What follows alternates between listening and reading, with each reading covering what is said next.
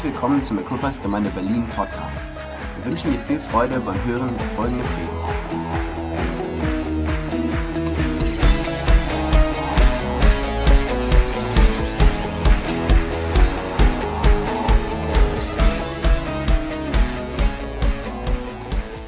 Hey, wir reden ja gerade darüber, so ein bisschen in der Gemeinde, Jesus zu folgen. Und Jürgen hat ja schon ganz viel darüber gesprochen. Hey, wir wollen mit einem weiten, mit einem weichen Herzen, mit einem offenen Herzen Jesus folgen. Und äh, Melissa und Simon haben, äh, haben darüber gesprochen, über ihre Reise mit Gott und wie sie Jesus gefolgt sind. Hey, und ich möchte weiter über Jesus folgen sprechen. Und ähm, ein Bibelvers zum Start. Äh, Epheser 5.1 ist nie verkehrt. Nehmt euch daher Gott selbst zum Vorbild und seid doch seine geliebten Kinder. Hey, Warum sind wir hier? Weil wir ein Vorbild haben, oder? Weil wir eigentlich, weil wir ein bisschen Freaks sind. Weil wir Jesus-Freaks sind. Weil wir, weil wir Groupies sind von so einem Typ, der auf die Erde kam vor zwei, über 2000 Jahren, der gesagt hat, ich bin der Sohn Gottes, der es auch wirklich gelebt hat, gezeigt hat. Komm der ans Kreuz gegangen ist für unsere Schuld, der auferstanden ist. Hey, wir, weil uns das begeistert, deswegen sind wir hier, oder? Und ich liebe das bei dem Lied, was wir gerade gesungen haben, dieses, wenn man das so singt, dieses Wow! wow, das war einfach, ich fühle mich da immer, ich fühle als wenn wir im Fußballstadion zusammen wären und in einer Fußballmannschaft zurufen, aber wir rufen nicht einer Fußballmannschaft zu oder wir rufen unserem Gott zu. Aber ich liebe es wie als eine, eine Hymne für unseren Herrn, für unseren Gott, aus vollem Hals, aus voller Kehle, ihn zu jubeln. Komm, er ist unser Vorbild und wir sind begeistert für ihn. Im ersten Petrus heißt es auch so, auch Christus hat für euch gelitten und hat euch damit ein Beispiel hinterlassen. Tretet ein in seine Fußstapfen und folgt ihm auf dem Weg, den er euch vorangegangen ist. Und äh, Jürgen hat also viel darüber gesprochen, hey, wir sind berufen, Vorbild zu sein, ein Beispiel zu sein füreinander, abzufärben voneinander. Letztendlich heißt es, dass Jesus zu folgen, dass er abfärbt von uns, dass wir kleine Jesus zu werden, dass nichts anderes heißt, es Christ zu sein. Hey, für mich war das echt ein Eye-Opener, wenn du es noch nie gehört hast, Christ Christ zu sein bedeutet kleiner Christus. Es bedeutet zu sein, ihn zu spiegeln, so zu sein wie er. Einfach, dass er abfärbt und dass wir einander abfärben. Ich liebe das, was Sam Monk so sagt in Neuseeland. Church is simply a whole group of friends challenging each other to go higher in Christ. Dass Kirche einfach ein Haufen von Freunden ist, von Verrückten, die einander ermutigen, ey, alles zu geben für unseren Gott und ganze Sache mit ihm zu machen. Und, und das brauchen wir und das liebe ich. Und ich möchte so ähm, ein bisschen darüber sprechen, wie, ähm, was ich so als, als wichtige Dinge, was Gott mir so aufs Herz gelegt hat mit Jesus folgen. Man könnte da Predigtserien voll machen und das wird ja auch gerade gemacht. Ähm, aber so ein paar Aspekte und wollte so reinspringen, wie die Jünger eigentlich Jesus kennengelernt haben. Wie sie am Anfang ihn kennengelernt haben, ihm nachgefolgt sind, weil ich finde, das hat, hat mich immer total baff gemacht. Ich habe mich immer gefragt, hä, das macht überhaupt keinen Sinn bisschen Quatsch, wenn man da so hineinschaut, gleich in die Bibelstellen. Und die Jünger zum ersten Mal Jesus kennenlernen und der sagt immer nur so, folgt mir nach. Und die so, ja, okay. Und äh, lassen so alles stehen und liegen. Und ähm, ja, als ich das immer so gelesen habe, was soll das? Ja? Okay, damit kann ich irgendwie nichts anfangen. Und ähm, wenn man da so in, in die Bibel schaut, Matthäus 9, Vers 9, da steht, als Jesus weiterging und am Zollhaus vorbeikam, sah er dort einen Mann sitzen, der hieß Matthäus. Und Jesus sagte zu ihm, folge mir nach. Da stand Matthäus auf und folgte Jesus. ist doch logisch, oder? Was immer du machst, so, du sitzt da rum, stell dir vor, du sitzt jetzt in einem Café, trinkst gerade deinen Latte Macchiato, was auch immer, da kommt irgendein stranger Typ vorbei, okay, der ist vielleicht charismatisch und der sagt zu dir, hey, komm mit. Und dann stehst du halt auf, lässt deinen Kaffee, lässt deinen Kaffee da und folgst ihm halt nach und ja, lässt halt alles andere hinter dir. Ähm, und dazu weiter in Markus 1, 16 bis 18. Und da geht es um die Geschichte von äh, Petrus und Andreas, wie die berufen werden. Als Jesus am See von Galiläa entlang ging, da sah er zwei Fischer, die auf dem See ihre Netze auswarfen. Simon und sein Bruder Andreas. Jesus sagte zu ihnen, kommt, folgt mir nach, ich will euch zu Menschenfischern machen. Und sofort ließen sie ihre Netze liegen und folgten ihm. Genau das Gleiche, völlig logisch. Man lässt alles hinter sich, man lässt seinen Beruf hinter sich, Hey, für mich, als ich, als ich mich bekehrt habe, als ich zum ersten Mal so Jesus kennengelernt habe, ich hatte nichts mit Kirche am Hut, nichts mit Glauben am Hut. Meine Eltern haben nichts mit Glauben am Hut. Und als ich zum ersten Mal was gehört habe davon, dass es einen Gott gibt, und ähm, ich habe echt so ein bisschen gestruggelt mit der Sache, okay, muss ich jetzt alles aufgeben, was ich, äh, ich habe, meine Arbeit, mein Job, alles, was ich so gerade denke, mein Studium, hey, sollte ich das lieber aufhören? Soll ich an den Nagel hängen? Sollte ich sofort Pastor werden? Weil irgendwie, ähm, das war so das, was mir die Nachricht irgendwie so gegeben hat. Und ähm, ich habe mich dann irgendwann mal damit beschäftigt, wenn man das so in den Kontext bringt. Also es das heißt nichts dagegen, hey, ich liebe es, radikal zu sein und alles hinzugeben, so für Gott. Aber wenn man mal so hineinschaut, was es bedeutet hat, und wer Jesus da in dem Moment schon war für die Jünger, dann ist es so ein Eye-Opener oder ein Augenöffner. Und, und zwar ist es so gewesen bei den Juden, ähm, Jesus war ja ein Rabbi, der ist umhergezogen. Das war auch klar, dass er ein Rabbiner war, ähm, der umhergezogen ist von Dorf zu Dorf, von Stadt zu Stadt. Und ähm, bei den Juden war das so, die sind zwar in die Schule gegangen, ab der fünften Klasse, glaube ich, sind die in die Schule gegangen, wurden ausgebildet, hatten dann irgendwann ab zwölf Jahren ihre Bar Mitzvah, ab 13 Jahren, glaube ich, die Jungs ihre Bar Mitzvah und die Frauen ihre, so ähnlich hieß das. Ähm, Benji? und äh, ähm, ich glaube, bei den Frauen war es mit, bei den Mädchen war es mit zwölf. Die hatten schon vorher quasi ihre, ihre, ihre Reife erlangt, ne, wie das so. Die Frauen sind immer ein bisschen früher, die sind ein bisschen weiter als wir Männer. Das ist äh, leider biblisch. Ähm, aber nur die besten Schüler durften danach weiterlernen. Ja, also nur die besten, nur die besten Schüler, die eigentlich dann äh, 12. oder 13. Jahr vollendet hatten, durften weiterlernen. Ansonsten haben sie ihr Handwerk quasi von ihrer Familie erlernt. Also wenn, der El wenn die Eltern Fischer waren, Handwerker, sonst was, sind sie das halt auch eher geworden. Aber die besten Schüler durften halt quasi Rabbiner werden oder durften halt nicht Rabbiner werden, durften zu einem Rabbi gehen, ausgebildet werden. Und ähm, dafür mussten sich eigentlich ähm, Kinder oder Jugendliche bewerben. Und der Rabbi hat die Besten ausgewählt. Und deswegen war das was mega Besonderes, als einfach ein Rabbi kam, zwei einfache Menschen da gesehen hat, die offensichtlich keine guten Schüler waren, die offensichtlich nicht qualifiziert waren, die offensichtlich nicht vorbereitet waren, also oder nicht eigentlich nach menschlichen Maßstäben, nach Maßstäben dieser Welt nicht dafür geeignet, so im Wort Gottes gelehrt zu werden oder Rabbi zu werden oder da weiter gelehrt zu werden, aber er sie gesehen hat. Nicht aufgrund von Qualifikationen, aber weil Gott was in ihnen gesehen hat. Er hat was in ihnen gesehen und hat sie gerufen. Und deswegen war das was, was wofür, warum sie gar nicht lange überlegen mussten. Das ist so eine Ehre, auserwählt zu sein. Es ist so eine Ehre, gerufen zu werden. Hey, es ist so ein Vorrecht, wenn Jesus mich einlädt, ihm nachzufolgen, obwohl ich nach menschlichen Maßstäben nicht qualifiziert bin. Und ähm, wenn man sich so im Internet die, die Definition eines Lehrlings von einem Meister anschaut, dann steht da, ähm, ein Schüler oder Lehrling ist einfach jemand, der sich unter geeigneten Bedingungen entschlossen hat, mit einem anderen zusammen zu sein, um in der Lage zu sein, das zu tun, was diese Person tut oder das zu werden, was diese Person ist. Und das finde ich so eine coole Beschreibung, weil es genau das widerspiegelt, was wir eigentlich uns wünschen, hey, wenn wir mit Jesus unterwegs sein, sind. Ja? Wir wünschen uns das zu tun, was er tut. Die Bibel sagt sogar, hey, noch größere Dinge sollt ihr tun, weil ich zum Vater gehe und euch den Heiligen Geist sende. Aber und zu dem zu werden, kleiner Christus zu werden, verwandelt werden, zu werden in sein Ebenbild. Und ähm, die Bibel sagt da an anderer Stelle, dass wir eben berufen sind, so wie Jesus da die Jünger berufen hat. Im 1. Timotheus 1, Vers 9 heißt es, er hat uns gerettet und uns dazu berufen, ganz zu ihm zu gehören. Nicht etwa, weil wir das verdient hätten, sondern aus Gnade und freiem Entschluss. Denn schon vor allen Zeiten war es Gottes Plan, uns in seinem Sohn Jesus Christus seine erbarmende Liebe zu schenken. Hey, ich liebe das. Hey, nicht, weil wir es verdient haben, aus Gnade, aber vor Grundlegung der Welt hat Gott dich gesehen, hat einen Plan mit deinem Leben. Hey, es gibt Sachen in diesem, in diesem deinem Leben, die kannst nur du erledigen. Hey, es gibt Aufgaben, die kannst nur du erfüllen und niemand anders. Herr Jesus hat für dich einen ganz spezifischen Plan. Er hat dich mit heiligem Ruf gerufen. Und deswegen, so wie wenn wir uns da hineinversetzen, das mit den Jüngern, sie waren nicht qualifiziert. Sie, sie hatten nicht, nicht, nicht das, die Ausbildung dazu. Aber Gott hat sie gerufen aus Gnade. Und deswegen ist mein erster Punkt so heute, hey, es ist eine Ehre. Es ist ein Vorrecht, Jesus zu folgen. Ich finde es so wichtig, dass wir das in unseren Vordergrund stellen, dass man nicht was anderes irgendwie dahinstellt. Es ist was, was ich mir erarbeitet habe, oder es ist was Schweres. Oder ich liebe es zuallererst zu sagen, wow, es ist so ein Vorrecht.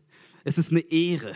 Und ich bin stolz darauf, zu sagen zu dürfen, hey, Jesus hat mich gerufen und hat einen Plan für mein Leben. Ich bin zwar in der Welt, aber ich bin nicht von der Welt. Ich gehöre zu Gott. Und das ist, es geht so schnell. Ich weiß nicht, ob ihr es erlebt habt. Hey, wenn man anderer Meinung ist als Christ, erlebt man auch mal Gegenwind. Hey, wenn man auf, seinem Arbeitsplatz irgendwas anderes erzählt, bei seinen Freunden. Hey, wie viele Diskussionen hatte ich schon über bestimmte Dinge, wenn man für bestimmte Werte steht, wenn man ja, was gegen ähm, Prostitution sagt oder so und wie schnell man abgestempelt wird. Aber es ist so gut, sich immer wieder äh, einfach das so in, in, in Existenz zu rufen, zu sagen, hey, es ist ein Vorrecht, es ist so eine Ehre, es ist was Außergewöhnliches, dass Gott mich gesehen hat. Ich bin wie einer der Fischer, die da die Netze geflickt haben. Ich bin wie Andreas, wie Petrus und ähm, aus Gnade bin ich erwählt worden. Deswegen mein erster Punkt, ja, eine Ehre, ein Vorrecht, Gott zu folgen, ist etwas, auf das wir stolz sein können. Ähm, und dann weiter, noch ein paar weitere Punkte, die Gott mir so aufs Herz gelegt hat, bezüglich Jesus zu folgen. Ähm, Römer 12, Vers 1 bis 2, total bekannte Verse, kennt ihr bestimmt. Ich habe euch vor Augen geführt, Geschwister, wie groß Gottes Erbarmen ist. Und die einzige angemessene Antwort darauf ist, dass ihr euch mit eurem ganzen Leben Gott zur Verfügung stellt und euch ihm als ein lebendiges und heiliges Opfer darbringt, an dem er Freude hat. Das ist der wahre Gottesdienst und dazu fordere ich euch auf. Richtet euch nicht länger nach den Maßstäben dieser Welt, sondern lernt in einer neuen Weise zu denken, damit ihr verändert werdet und beurteilen könnt, ob etwas Gottes Wille ist, ob es gut ist, ob Gott Freude daran hat und ob es vollkommen ist. Ich liebe die Verse, weil ich finde, die, die fassen so viel Cooles zusammen, was es heißt, mit Gott unterwegs zu sein. Hey, die einzige angemessene Reaktion ist, wenn wir verstanden haben, hey, weil wir, wir haben es nicht verdient. Aber, aber trotzdem ist Jesus für unsere Schuld ans Kreuz gegangen, hat den größten Preis bezahlt. Guck mal, hat alles, was er hat alles gesehen. Er sieht alles, was du noch tun wirst, was du getan hast, jeden einzelnen Gedanken.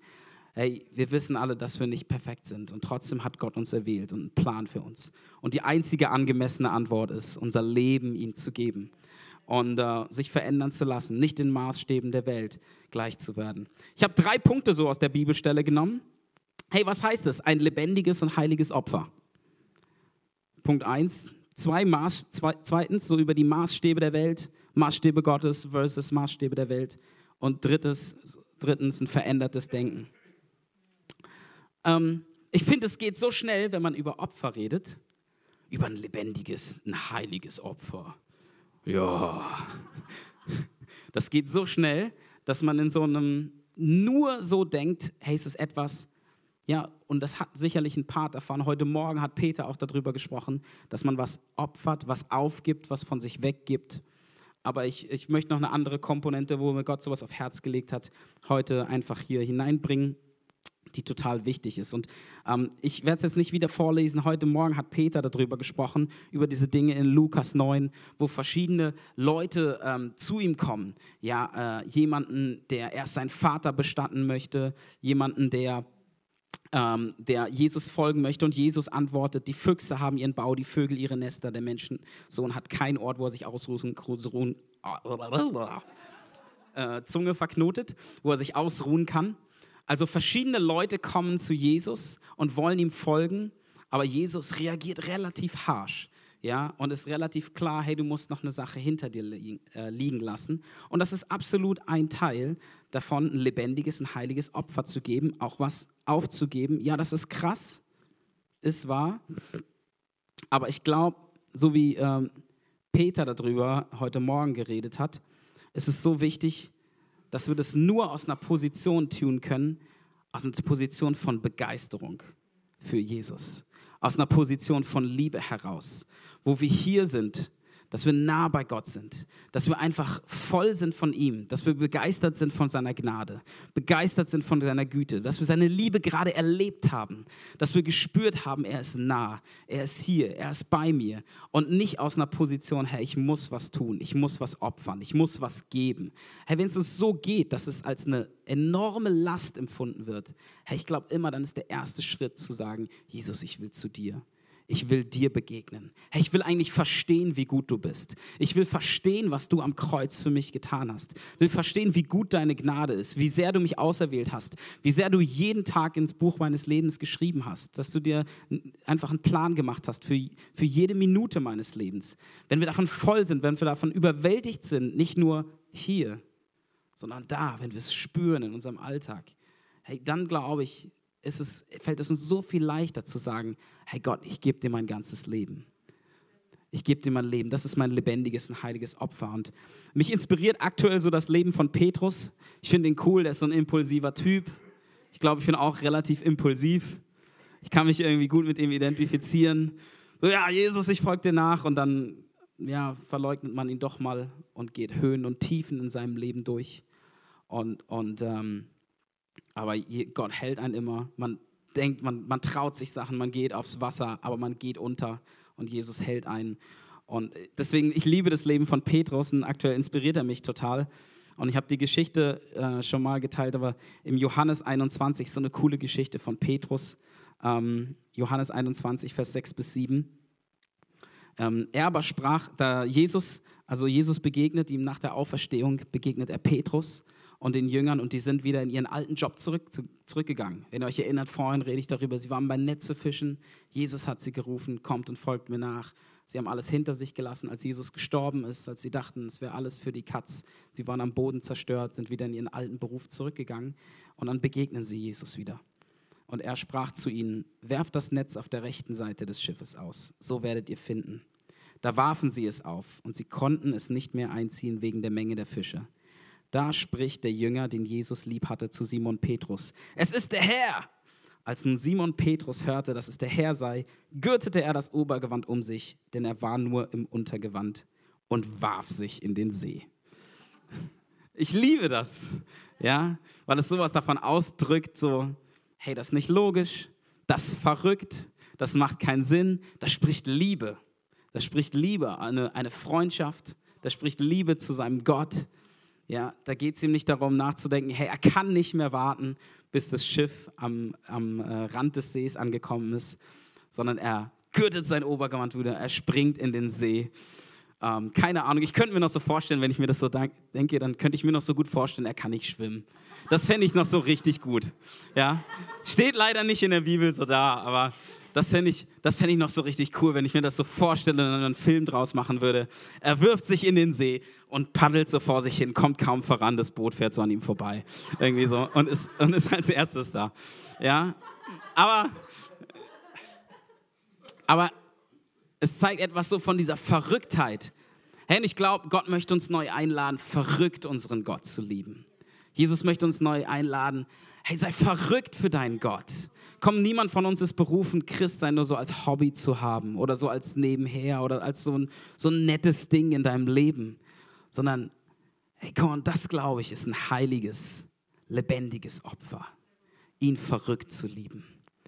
Komm, wenn du ihn siehst, in den See zu springen, nicht abwarten zu können, in seine Arme zu rennen, komm, ihn, ihn zu begehren, ihn zu lieben, ihn zu schätzen.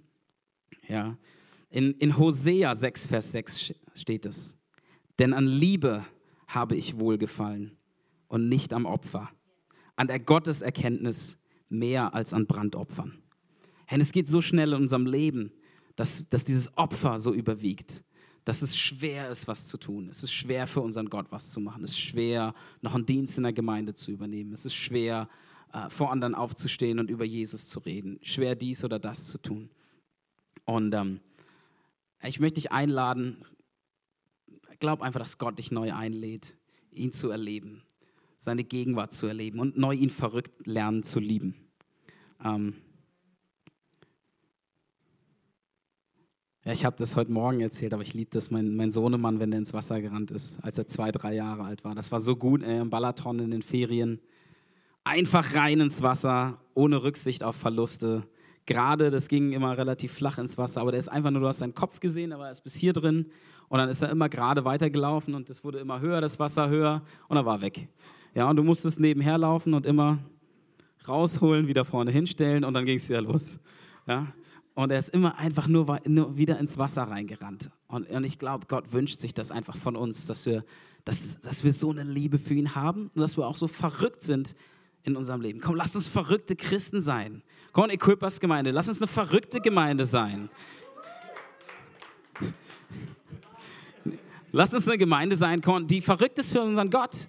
Hey, wenn wir, passt euch nicht an den Maßstäben dieser Welt.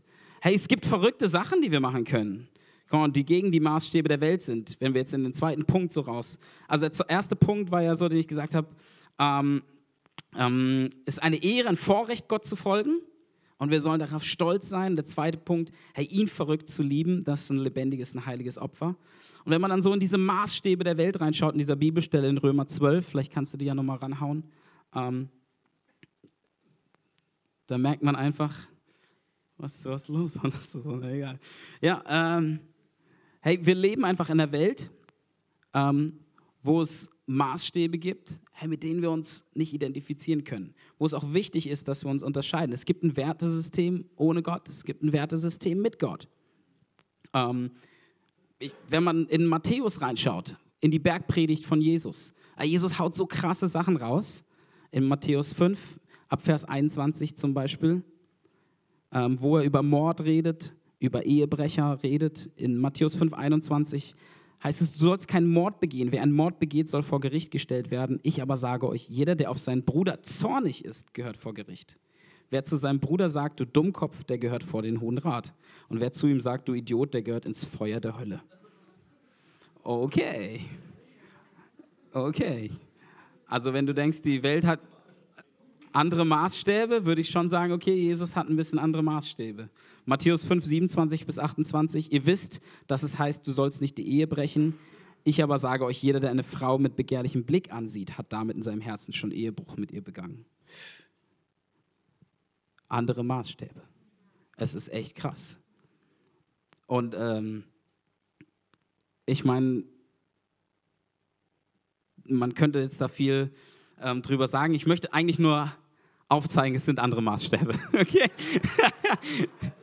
und da gar nicht so tief äh, theologisch hineingehen und in, die, und in die Fragestellung. Aber es sind äh, andere Maßstäbe und wir sind berufen, ähm, Gottes Maßstäbe in die Welt zu bringen. Und ich habe einfach nur so ein paar Beispiele auf, aufgeschrieben und ich möchte dich ermutigen, sei verrückt, einen Unterschied zu machen. Hey, wir haben gerade gemeint, ich sei verrückt für deinen Gott. Ja, zum Beispiel Unterordnung statt Ellbogen. Hey, in deiner Firma, in deiner Uni, wo auch immer. Hey, sei kein Mensch, der mit Ellbogen vorankommt. Die ganze Welt propagiert es. Du musst dich durchsetzen. Du musst hart sein. Aber ich glaube, darauf liegt kein Segen. Die Bibel ist da ganz klar. Wer der Größte unter euch sein will, der sei aller. Hey, unterordne dich andere ehren statt sich selbst, treu sein anstatt Untreue, besser zu geben als zu nehmen, Gott zu vertrauen, als, anstatt für alles eine Versicherung zu haben, Selbstlosigkeit anstatt Selbstverwirklichung. Und man könnte weiter und weiter machen. Aber ähm, es ist so wichtig, einfach sich bewusst zu machen, es ist gut, anders zu sein. Wenn es, wenn es eines ist, was ich möchte, dass du auch mitnimmst heute, heute dieses ist ein Vorrecht, mit Gott unterwegs zu sein. Hey, du kannst stolz darauf sein, anders zu sein. Hey, du kannst stolz darauf sein, von deinem Gott berufen zu sein, einen Plan, dass er einen Plan für dich hat. Ein Trendsetter zu sein für eine andere Kultur, für andere Werte. Ich liebe das, wenn, man, wenn ich bei mir in der Firma andere Werte propagieren kann. Wenn man einfach mal aufstehen kann und sagen, hey, Warum redest du hinter dem Rücken? Hey, klär das doch direkt. Klär das mit deinem Chef. Mach dir keine Gedanken. Geh direkt auf deinen Chef zu, sprich's aus. Und man kann auf so vielfältige Weise Segen sein und auch einen Unterschied bringen in der Firma. Sein Trendsetter, sein Kultursetter, ist es gut, anders zu sein. Und dann redet ja Jesus äh, oder redet Paulus, Entschuldigung, im Römer 12 dann darüber, dass wir unser Denken erneuern und verwandeln lassen sollen. Und alles beginnt im Leben mit Gedanken, oder? Ey, was wir denken, das sprechen wir aus, das tun wir. Und das Krasse ist ja, unsere Gedanken, kennt ihr das? Ähm, die sind schwer zu kontrollieren. Die sind schwer irgendwie so manchmal zu beeinflussen. Also ich kenne das ganz oft, man nimmt sich was vor zu tun und dann setzt man sich dahin. Und gerade jetzt so in der heutigen äh, äh, Zeit, so mit Smartphone, ach, dann schaut man mal hier, ach, was ist denn neu gepostet da bei bei Facebook, bei Instagram. Und die Gedanken schweifen so schnell ab und man ähm, ist einfach, es fällt so schwer, sich zu fokussieren und, und klare Gedanken zu fassen. Und in, in, Sprüche 4, Vers 23 heißt es so, mehr als alles andere, behüte dein Herz, denn von ihm geht das Leben aus. Und man könnte das auch übersetzen, an anderen Stellen heißt es auch, achte auf deinen Gedanken, denn sie entscheiden über dein Leben. Und stell dir vor, ähm, jemand spricht über dich, hat was über dich Schlechtes ausgesprochen, als du Kind warst, als du, weiß ich nicht, deinen ersten Job gemacht hast, als du irgendwas nicht so geklappt hat. Und du hast es irgendwann mal akzeptiert in deinem Leben, hey, dann hast du Gedanken, dann hast du diesem Gedanken oder dieser Lüge Raum gegeben und es bestimmt dein Leben. Von da an wirst du immer, wird es immer mitschwingen. Ja, das geht dir nach. Das ist das, was die Bibel meint. Dass ähm, Gedanken entscheiden über dein Leben. Und ich glaube, um, um sein Denken erneuern zu lassen und sich verwandeln zu lassen, brauchen wir zwei Sachen. Und das eins ist die richtige Nahrung für deine Gedanken. Und das andere ist, dass man anfängt, seine Gedanken zu kontrollieren. Dass man aktiv wird, seine Gedanken zu beeinflussen. Und ähm, ähm, zum, zum Thema richtige Nahrung für deine Gedanken. Ich liebe es, in die Psalmen zu schauen. Ich liebe es, die Psalmen zu lesen und zu schauen, was David so, wie David unterwegs war. Wenn man so in Psalm 119 schaut, 100, äh, Vers 147. Noch vor dem Morgengrauen flehe ich um Hilfe und setze meine Hoffnung auf dein Wort. Hey, das ist Gebet und es ist auf Gott hören in seinem Wort. Ich flehe um Hilfe. Also er betet zu Gott, er spricht mit seinem Gott und setzt seine Hoffnung auf dein Wort. Hey, es geht so schnell, dass man seinen Morgen startet. Also ich kenne das, das ist leider Arbeits-E-Mails auf dem Handy, dass man, wenn man gerade was erwartet, dass man da drauf schaut und dass man nicht mit dem Wort Gottes startet oder mit Gebet. Manchmal fängt der Tag auch anders an, dass gleich ein Kind schreit. Ja, dann ist es ein bisschen schwieriger. Ähm, oder irgendwie anders startet der Tag. Aber ich will dich ermutigen, hey, so wie, wie David einfach den, noch vor dem Morgengrauen seinen Tag zu starten und einfach mit guten Gedanken in den Tag hinein zu starten. Psalm 119, Vers 97. Wie lieb habe ich dein Gesetz, den ganzen Tag sinne ich darüber nach. Und im anderen, in anderen Versen heißt es, selbst in der Nacht denke ich über dein Wort nach. Von morgens den ganzen Tag bis über abends. Und wenn man so darüber nachdenkt, man braucht die richtige Nahrung für seine Gedanken. Hey, viele Ernährungswissenschaftler sagen auch sowieso, hey, ist es gut, nicht zu viel auf einmal zu essen, sondern in kleinen Portionen stetig zu essen. Und mir hat das enorm geholfen, auch so, wenn man als Leben, so mit Familie, einen anderen Lebensrhythmus durchgeht und irgendwie nicht mehr so Zeit hat, ja, die Kinder sind spät abends im Bett, dann will man noch Zeit für sich haben. Ganz früh morgens vor dem Morgengrauen, ganz früh schaffe ich nicht immer aufzustehen. Und der Tag startet gleich mit den Kiddies. Und ähm, man einfach das braucht, über den Tag hinweg immer wieder kleine Nahrung zu haben. Dann ist man auf dem Weg auf die Arbeit, im, in der S-Bahn hört man eine Predigt. Dann liest man zwischendurch mal auf der Arbeit an seinem Schreibtisch, schaut man einfach mal kurz in die Bibel. Aber man füttert sich den Tag, den Tag zwischendurch einfach mit Nahrung. Und selbst wie Ernährungswissenschaftler das sagen, kleine Nahrung ab und zu ist, ist gesünder als die fetten Batzen. Weil ich bin echt in so ein Loch gefallen, weiß ich nicht, ob ihr das kann, kennt, aber zum Beispiel, als wir ohne Kids waren, für mich war das Standard, morgens aufzustehen und so eine halbe Stunde, Stunde mit Gott Zeit zu verbringen. Aber als wir dann so Familie gekriegt haben, also so mehr Kinder gekriegt haben und das ganze Leben einfach völlig chaotischer wurde, ähm, wurde das irgendwie schwerer. Ich war müde, man war mehr müde, man ist sowieso auf dem Zahnfleisch gelaufen. Ähm, dann sich so diese großen äh, Batzen Zeit zu nehmen, wo man Gott begegnen kann, viel schwer. Und ähm, hey, wie gut ist es, dass die Bibel uns auch ermutigt, gar nicht sagt irgendwie, wir brauchen eine Stunde, wir brauchen eine halbe Stunde. Hey, aber wir können nachsinnen darüber, Tag, den ganzen Tag, in kleinen Portionen, uns einfach zu füttern mit guten Sachen, ja, und so unsere Gedanken gut zu beeinflussen. Ähm, der Mensch lebt nicht vom Brot allein, sondern von jedem Wort Gottes. Ähm, und dann gibt es den zweiten Punkt so, ähm, dass wir aktiv werden können, mit unseren Gedanken umzugehen. Im 1. Korinther. Es ist okay, ich habe einen Haufen Bibelstellen heute. Ich liebe die Bibel. Come on. Und ich glaube, come on, das Gottwort, hat Potenzial, uns zu verändern. Come on, es ist ein Hammer, der Felsen zerschmettert. Come on, es ist ein Schwert des Geistes, was durchschneidet von, zwischen Seele und Geist. Guck mal, was Potenzial hat, dich zu verändern. 1. Korinther 10, Vers 3 bis 5. Wir leben zwar in dieser Welt, aber das heißt noch lange nicht, dass wir so kämpfen, wie die Welt kämpft. Die Waffen, mit denen wir unseren Kampf führen, sind nicht die Waffen dieser Welt. Es sind Waffen von durchschlagender Kraft, die dazu dienen, im Einsatz für Gott feindliche Festungen zu, zu, zu zerstören. Mit diesen Waffen bringen wir eigenmächtige Gedankengebäude zum Einsturz und reißen allen menschlichen Hochmut nieder, der sich gegen die wahre Gotteserkenntnis auflehnt. Das ganze selbstherrliche Denken nehmen wir gefangen, damit es Christus gehorsam ist. Wow, komm on, das ist eine Sprache wie ein Kampf oder dass wir uns in einem Kampf befinden. Davor im Römer 12. Hey, passt euch nicht an den Maßstäben dieser Welt, sondern lasst euch verwandeln. Und da ist eine Komponente, es steht an anderer Stelle im Korinther, lasst euch verwandeln, indem ihr das unverhüllte Angesicht des Herrn schaut. Wir brauchen Verwandlung. Nur Gott kann es machen. Sein Wort kann es machen. Ja, aber wir müssen auch lernen, aktiv zu werden. Komm, an anderer Stelle redet die Bibel darüber, wir brauchen eine Waffenrüstung. Und wir brauchen ein Schild des Glaubens, ein Brustpanzer der Gerechtigkeit, ein Schwert des Geistes. Lasst uns aktiv werden. Und wie kämpfe ich diesen Kampf? Ich glaube, das hat was zu tun. Jesus zu folgen heißt auch einen Kampf zu kämpfen. Heißt einen Kampf hier in deinen Gedanken zu kämpfen. Weil das sind Gedanken. Ich bin wertlos. Ich schaffe das nicht. Ich kann das nicht. Hey, ich finde das so krass. Es fängt selbst bei Kindern an, dass wenn die ein negatives Erlebnis haben, das brennt sich ein. Und von da an sagen sie, ich kann das nicht oder ich schaffe das nicht. Und wir haben auch solche Erlebnisse.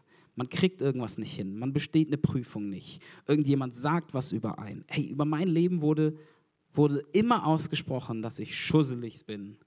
Und ähm, was sagt man dazu noch? Schusslich und tollpatschig. Genau.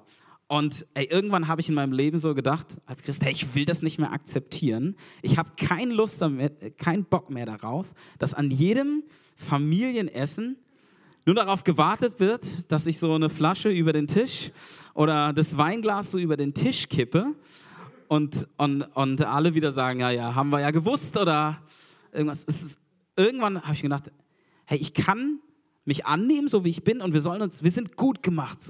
Versteht mich nicht falsch. Gott, Psalm 139, vor Grundlegung hat, gewählt hat Gott dich erdacht. Du bist gut gemacht, ja. Aber in gewissen Teilen, wir kämpfen auch mit was. Wir haben eine alte Natur und Gott hat uns eine neue Natur geschenkt. Er möchte uns verändern, er möchte uns verwandeln. Wir sollen Jesus ähnlicher werden. Herr, das bedeutet, dass wir auch manchmal aktive Schritte gehen in unserem Gedanken, dass wir uns nicht darauf ausruhen, zu sagen, hey, ich bin so, wie ich bin, sondern zu sagen, hey Gott, verändere mich, dass ich mehr werde, so wie du. Schusslich zu sein, vielleicht ist das, hat, keine Ahnung, so da steht jetzt nicht darüber in der Bibel, Jesus nicht ständig über irgendwas rüber gestolpert oder sonst was. Ja, das ist jetzt vielleicht nicht das beste Beispiel so, aber zum Beispiel, hey, ich habe in meinem Leben auch manchmal mit, mit so, ja, so beim Autofahren, wenn dann so andere Autofahrer ähm, ähm, sich nicht ganz so verhalten, wie sie sich vielleicht verhalten sollten, aber ich mich auch nicht immer, dann halt auch zornig zu sein oder halt auch mal schnell was zu sagen. Ja, oh, dieser Dummkopf. Und äh, was haben wir gelesen? Ne? Passt euch nicht an den Maßstäben dieser Welt. Äh, alter Schwede, ich bin Mörder, was Jesus gesagt hat. Hey, wie gut, dass er mir vergibt. Wie gut, dass ich aus Gnade errettet bin. Nur aus Gnade. Was ich bin, das bin ich aus Gnade in ihm. Ja? Aber wir haben alle unsere Dinge, woran wir zu kämpfen haben. Hey, ich will euch ermutigen, hey, lasst uns, wenn wir darüber reden, Jesus zu folgen, uns zu sagen, hey, Jesus liebt mich, wie ich bin. Und da ist ganz viel, was Tolles bei uns allen. Hey, aber da sind auch Dinge, komm, lass uns verändern lassen. Lass uns aktiv werden, dagegen zu kämpfen. Und wie kann man das? Ich denke, diese, wenn die Bibelstelle hier so drüber spricht, ähm, mit den Festungen, lasst uns unserem Kampf führen, nicht wie die Welt sie kämpft, feindliche Festungen zerstören, eigenmächtige Gedankengebäude. Was ist so eine Festung? Das ist eine Lüge. Das ist eine Lüge, die du mal in deinem Leben zum Beispiel geglaubt hast über dich.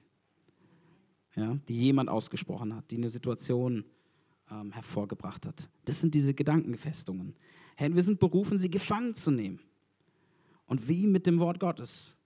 Herr, hineinzuschauen in den Spiegel. Hey, die Bibel redet darüber, das Wort Gottes ist ein Spiegel. Hey, hineinzuschauen in die Bibel und zu sagen, weiß nicht, das mit dem Schusselig fällt mir vielleicht schwer. da hineinzuschauen, wo da drin steht und du bist nicht berufen, berufen, schusslich zu sein oder tollpatschig. Aber ich glaube einfach, dass Gott mich gemacht, äh, Gott mich nicht so gemacht hat, wie auch immer. Aber ähm, bei bestimmten Dingen zornig zu sein. Ja, Gott hat mich nicht berufen, zornig zu sein, dann das zu nehmen. Herr Gott, ich nehme das nicht an in meinem Leben. Ich will mich verändern. Ich fange an, diese Gedanken schuldig zu sprechen. Ich reiß diese Gedankenfestung nieder im Namen Jesus. Ich schmeiß das aus meinen Gedanken heraus. Wenn jemand gesagt hat, hey, ich bin in Mathe eine Niete. Ich, ich kann das, ich kann mich erinnern, in der Schule über so viele, du bist eine Niete in Mathe. Hey, das wird ausgesprochen. Und so schnell kommt es hier rein, setzt sich fest, setzt sich hier fest, setzt sich da fest. Und es ist so, aber lasst uns das nicht akzeptieren. Komm, lass uns das Wort Gottes nehmen, sondern lass uns bekennen, nee, ich glaube nicht, dass ich in Mathe eine Niete bin. Ich glaube, alles vermag ich in dem, der mich kräftigt. Ich habe den Sinn Christi. Ich habe den Verstand Christi. Das ist das, wozu ich berufen bin. Lass uns aktiv werden, so mit Gott zu kämpfen und ähm, verrückt zu sein. Ähm, also das wäre so in Römer 5, Vers 17 steht dazu, nämlich, denn wenn infolge der Übertretung des einen der Tod zur Herrschaft kam durch den einen, wie viel mehr werden die, welche den Überfluss der Gnade und das Geschenk der Gerechtigkeit empfangen, im Leben herrschen durch den einen Jesus Christus. Hey, wir sind berufen zu herrschen über unsere Gedanken. Hey, das geht so schnell, dass ich, ich merke, das, das sind Gedanken manchmal, die will man gar nicht denken, aber die fangen irgendwie an. Aber wir sind berufen, hey, zu sagen, stopp. Hey, ich will was denken, was gut ist, was richtig ist, was Gott verherrlicht. Also lasst uns Gedankenbeherrscher sein. Das ist mein vierter Punkt. Den dritten Punkt, weiß ich gar nicht, doch habe ich gesagt. Ähm, also die vier Punkte, die ich so irgendwie, die Gott mir so aufs Herz gelegt hat. Der erste Punkt, hey, es ist eine Ehre, ein Vorrecht, Gott zu folgen. Das finde ich so wichtig. Hey, lasst uns neu stolz sein auf unseren Glauben. Egal wo wir sind. Come on, lass uns nicht, nicht irgendwie unten halten. Lass uns nicht lange warten, bis irgendjemand nach Ewigkeit äh, mal rauskriegt, ach, du bist Christ? Hey, komm on, lass uns manchmal ein bisschen mehr, ein bisschen verrückter sein. Lass uns mit der Tür ins Haus fallen. Komm on, lass uns stolz sein auf unseren Glauben. Komm, es ist das Beste, was uns passieren konnte. Komm on, wir rühmen uns da drin. Komm on, wir sind stolz. Komm on, lass uns verrückt sein. Lass uns ihn lieben der zweite Punkt, verrückt, ihn verrückt lieben. Das ist unser lebendiges, heiliges Opfer. Wenn es um Maßstäbe der Welt geht, komm on, es ist, lass uns verrückt sein. Hey, verrückt, was wir für andere tun. Verrückt, welche Extrameile wir gehen. Verrückt, dass wir jetzt wieder im Gottesdienst sind. Verrückt, dass wir den ganzen Sonntag hingeben für unseren Gott. Verrückt, dass wir jemandem anders schon wieder beim Umzug helfen. Verrückt, dass wir dem Geld leihen, dass wir dem Geld leihen. Lass uns ein bisschen verrückter sein. Okay? Hey, wir Deutschen neigen so schnell dazu, hey, dass wir berechnend sind, dass wir klug sind. Die Bibel redet aber, lass uns klug sein. Lass uns berechnend sein. Ja, nee, so darüber nicht so viel. Lass uns, aber so schnell, hey, eine Versicherung dafür, dafür, dafür, dafür. Hey, komm, lass uns doch einfach mal manchmal unsere Sicherheiten wegschmeißen und ins, und ich renn jetzt zu dir ins Wasser, wie wir das in dem, in dem einem Lied singen, Fluss, ja lass uns ins Wasser rennen, ohne drüber nachzudenken. Hey, und einfach dieses Bewusstsein, ja, stolz zu sein, es ist gut, anders zu sein. Hey, es ist cool, gegen den Strom zu schwimmen. Es ist gut, anders zu sein. Du bist berufen, äh, Trends zu ändern. On, ich, ich, das, ist, das ist meine Hoffnung. Hey, komm dass das nur ein Start ist mit ganz vielen anderen Gemeinden zusammen in Berlin. Dass Berlin nicht nur bekannt ist für Party, für Sex, für Homosexualität, für Maßstäbe dieser Welt, sondern dass Berlin bekannt ist, wow, da gibt es so viele verrückte Kirchen. Come on, da gibt es so viele Menschen, die für Jesus brennen. Da gibt es, weiß ich nicht, Equippers 1, 2, 3, 4, 5, aber darüber, klar, Hillsong hier und Reset da und, und ICF da. Lass uns mit einem Haufen anderen zusammen die Kultur und die Werte dieser Stadt verändern und dafür einen Glauben haben. Hey, und dann, aber wir werden es nur schaffen, wenn wir Jesus folgen wenn wir bei, auf diesem Weg unsere Gedanken beherrschen. Wenn wir uns nicht so, wenn wir nicht sagen, hey, ich bleibe so, wie ich bin, sondern wenn wir uns auf den Weg machen und uns verändern lassen, verwandeln lassen. Hey, vielleicht kannst du nach vorne kommen? Matze? Cool. Hey, vielleicht können wir kurz aufstehen. Einfach während Matze ein bisschen das heilige Pad im Hintergrund auflegt. Nee, komm, lass uns Erwartung haben, dass wir das nicht brauchen. Komm on, sondern wie Jesus gesagt hat, wo zwei oder drei in seinem Namen versammelt sind, da bin ich mitten unter ihnen. Komm, lass uns Erwartung haben, dass dieser Jesus hier mitten unter uns ist. Komm on, er sagt, dass wir durch das Hören seines Wortes Glauben bekommen. Herr, mein Gebet ist, dass dein Glaube jetzt wächst, dass dein Glaube gerade wächst. Durch das Wort Gottes. Dass dein Glaube wächst, dass du verrückt sein kannst. Dass du nicht mehr berechnest, was könnte schiefgehen. Dass du nicht mehr denkst, das kann ich, konnte ich eigentlich nicht, sondern dass du das wegschmeißt. Herr, wenn du Sachen hast, die dich dein ganzes Leben geplagt haben, wenn da Sachen, wenn du weißt, da wurde vielleicht was über dich ausgesprochen, oder wenn du einfach nur weißt, da bin ich nicht gut drin, und ich wünsche mir aber, dass ich verändert werde. Hey, fang an, es jetzt auszusprechen. Hey, während die Musik spielt, fang an, einfach auszusprechen, was Gottes Wort über dich sagt. Come on. Alles kann ich in dem, der mich kräftigt. Danke, Jesus. Danke, Jesus. Vor Grundlegung der Welt hat er dich gesehen, hat er dich erschaffen. Danke, Herr. Come on, er, er ruft nicht die Qualifizierten. Komm on, er qualifiziert die Berufenen, so wie Petrus und Andreas. Komm on, er gibt dir alles, was du nicht hast. Komm on, da waren fünf Brote, da waren nur ein paar Fische. Aber Jesus lädt dich ein, das zu geben, was du hast und er multipliziert es. Komm on, alles, was du ihm geben kannst, ist mehr als genug. Komm, fang an, ihm dein Leben zu geben. Ein lebendiges, heiliges, wohlgefälliges Opfer. Danke, Jesus. Danke. Weitere Informationen findest du auf www.equippers.de oder auf Facebook Equippers Church Berlin.